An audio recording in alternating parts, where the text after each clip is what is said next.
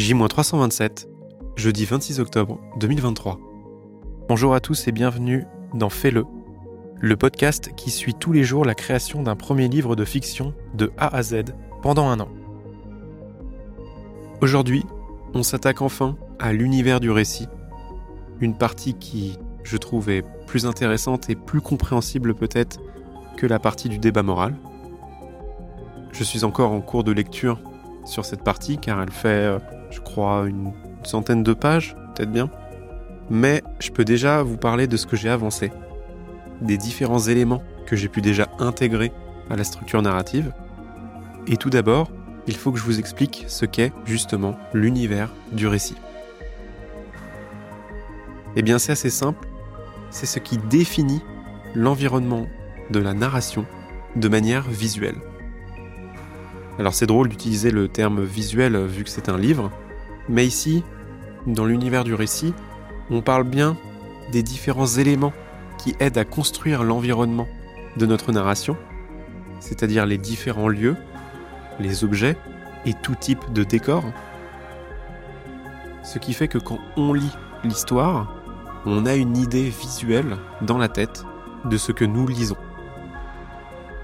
Un exemple assez simple, l'univers du récit d'Harry Potter est la suivante.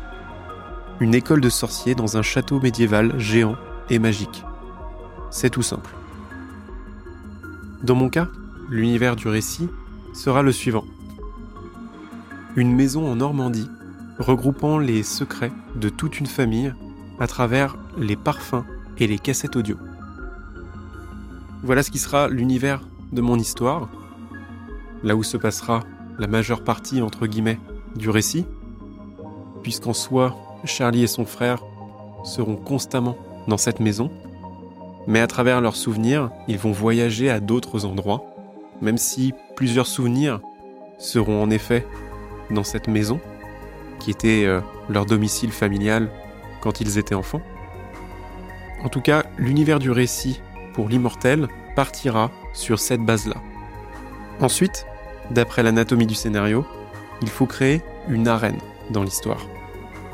En gros, c'est définir une arène qui marque les frontières physiques de ce monde. L'arène est l'espace élémentaire de tout drame. C'est un endroit unique et unifié, clos d'une certaine manière. Tout ce qui se trouve dans l'arène fait partie de l'histoire. Tout ce qui se trouve à l'extérieur n'en fait pas partie. En gros, créer une arène, c'est définir les limites de l'action, du combat entre guillemets, entre le personnage principal et son adversaire. Alors on peut créer une arène unique à l'histoire, mais il est aussi possible de créer plusieurs arènes qui se révéleront au fur et à mesure de l'histoire. Dans mon cas, il n'y aura qu'une arène unique, et cela sera le divan du père, le divan qui est présent dans le bureau de Alfred, ce même divan où il est décédé, où on l'a retrouvé inanimé. Et c'est ce même divan qui sera utilisé par Charlie et son frère pour pouvoir revivre et plonger dans leurs propres souvenirs. En soi, la reine sera le fait de plonger dans les souvenirs pour que Charlie affronte son père. Mais si nous devions matérialiser cela par un élément physique, cela serait le divan du père, car Charlie et son frère, à tour de rôle, vont eux aussi s'allonger dessus pour pouvoir utiliser le procédé et revivre leurs propres souvenirs. Donc ça c'est une partie qui est faite, l'arène de l'histoire, et ensuite il va falloir détailler plusieurs oppositions visuelles. Alors qu'est-ce que sont les oppositions visuelles? Ce sont les éléments de décor qui vont définir le héros et l'adversaire. Entre guillemets le bien et le mal, même si ça ne sera pas le cas. Mais il faut quand même représenter visuellement les différences entre la fille, Charlie, et son père, Alfred, qui est lui l'adversaire. Pour l'instant, je n'ai pas vraiment d'éléments à ce sujet, car Alfred sera déjà décédé, et que quand Charlie revivra ses propres souvenirs, elle vivra dans le même monde que son père. Ce qui veut dire que les éléments de décor auxquels elle vivra seront les mêmes que celui de son père. Alors il va falloir que je trouve une astuce pour amener des éléments visuels différents entre le père et sa fille. Mais pour l'instant, je n'en ai que un, et cela se rapporte à la maison. En gros, quand Charlie va arriver en Normandie, après la mort de son père, pour pouvoir vider la maison et ainsi trouver le bureau du père avec les multitudes de cassettes audio, elle va trouver la maison comme délabrée, avec la végétation qui aura recouvert les murs extérieurs. Mais ce côté visuel sera très différent de ses propres souvenirs à elle, quand elle était enfant, et dont la maison était resplendissante, impeccable, dont le jardin est taillé à la perfection. Cela sera un élément que je vais présenter dans le livre et qui montrera un peu la différence entre le présent et le passé. La vie de Charlie et la vie de son père, en quelque sorte. Enfin, en tout cas, je travaille encore dessus. J'en suis à cette partie-là.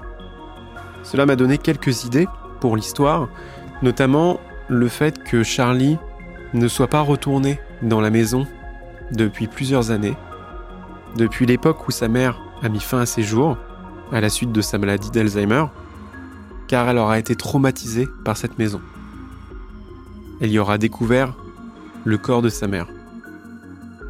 Donc cela l'aura traumatisée, et quand elle retournera dans la maison, elle ira, entre guillemets, à reculons. Ce ne sera pas avec plaisir qu'elle y retournera. C'est ce qui expliquera donc pourquoi Charlie sera stupéfaite de retrouver la maison de son enfance dans un tel état.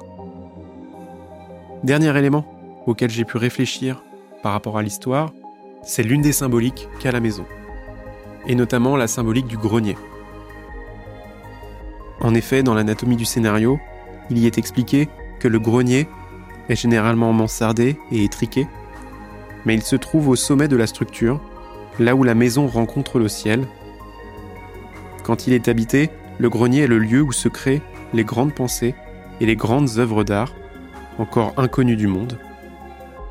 Le grenier a également l'avantage de donner de la hauteur et de la perspective. Le grenier, tout comme la cave, est aussi un endroit où l'on cache des choses, comme si le grenier est la tête de la maison. Ces choses cachées, lorsqu'elles sont terrifiantes, ont trait à la folie, mais plus souvent encore, il s'agit de choses positives, comme des trésors ou des souvenirs.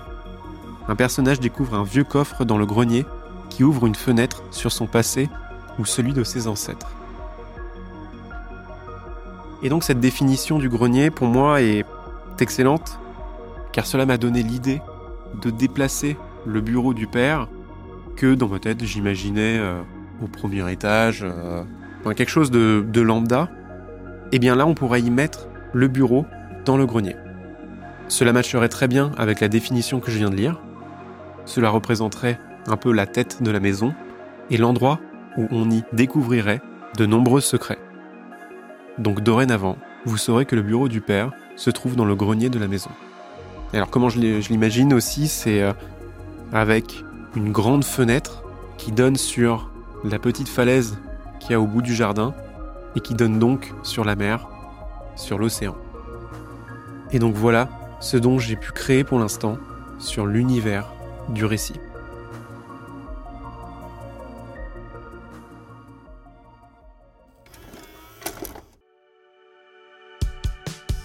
Merci à vous d'avoir écouté cet épisode. Je vais passer mon week-end à continuer à lire la partie de l'univers du récit et continuer à travailler dessus. Comme ça, dès lundi, je vais pouvoir vous amener un peu plus de détails sur cet univers, je l'espère. N'hésitez pas à noter ce podcast sur Apple Podcast et Spotify. Et n'hésitez pas également à laisser un commentaire en dessous de l'épisode sur Spotify. Vous pouvez également me joindre sur les réseaux sociaux comme Instagram ou Twitter sous le nom de @raflevacher. On se retrouve lundi pour le 35e épisode. D'ici là, je vous souhaite un bon week-end et à bientôt.